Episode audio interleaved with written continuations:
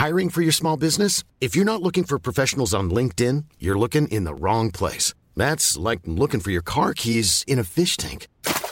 LinkedIn helps you hire professionals you can't find anywhere else, even those who aren't actively searching for a new job but might be open to the perfect role. In a given month, over 70% of LinkedIn users don't even visit other leading job sites. So start looking in the right place. With LinkedIn, you can hire professionals like a professional. Post your free job on linkedin.com slash people today.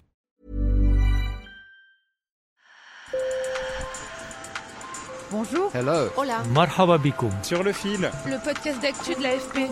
des nouvelles choisies pour vous sur notre fil info. Pour des milliers de Russes, la recherche de vacances ensoleillées s'est complexifiée face à la multiplication des restrictions en matière de visa et de vol liées à la guerre en Ukraine. Ils ont donc trouvé ce paradis des Caraïbes, au Venezuela, l'île Margarita. Sur le fil. Palmiers, sable blanc, eau bleu lagon et barres de plage, ce décor de carte postale qu'offre l'île Margarita attire depuis plusieurs mois des milliers de Russes. Rien qu'en octobre et novembre, ils étaient près de 3000 à venir poser leurs valises sur cette île au nord-est du Venezuela. J'aime les gens, la nourriture, la nature, le temps qu'il fait ici. Bon, même si ce n'est pas possible, je pense que dans une vie antérieure, j'ai dû être vénézuélien.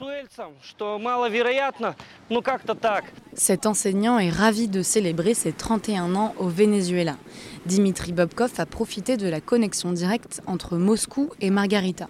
La ligne a été réactivée le 2 octobre après une interruption de 7 mois due au conflit en Ukraine.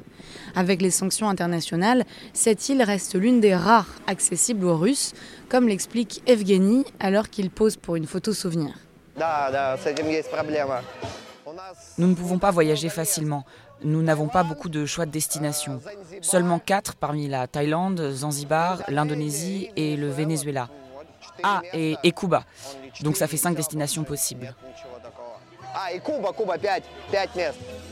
Cette ligne directe avec ce paradis insulaire est donc une aubaine pour les touristes russes, mais aussi pour l'île Margarita. Autrefois station balnéaire prisée des touristes européens et nord-américains, elle a été oubliée des tours opérateurs depuis que le Venezuela s'est enfoncé dans une crise économique et politique il y a dix ans. Aujourd'hui, les Russes sont le principal contingent étranger sur l'île et leur présence booste l'économie locale, comme l'explique Luis Moreno, manager de guide touristique. La quantité de passagers qui arrivent à Margarita a relancé l'économie. Le commerce, le tourisme, les restaurants, les taxis. L'île Margarita subsiste grâce à la pêche et au tourisme. Et aujourd'hui, c'est le tourisme russe qui a généré des emplois pour de nombreuses personnes. À 14 heures de vol de Moscou, l'île Margarita est également considérée comme une destination abordable. 3500 dollars pour un forfait de 12 jours, selon un touriste rencontré par ma collègue sur place.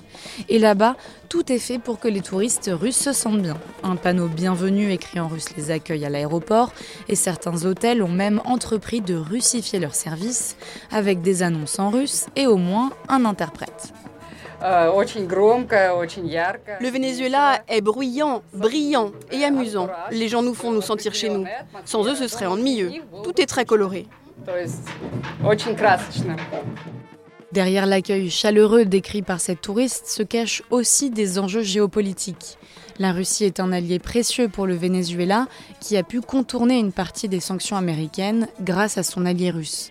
Dès le début de la guerre en Ukraine, le président vénézuélien Nicolas Maduro s'était positionné en soutien à Vladimir Poutine et s'était engagé à accueillir 100 000 touristes russes d'ici la fin de l'année 2022.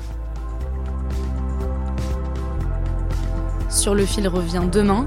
Merci de nous avoir écoutés. Merci aussi à ma collègue Camille Rodriguez qui a réalisé ce reportage sur place. Je m'appelle Camille Kaufmann et je vous dis à bientôt.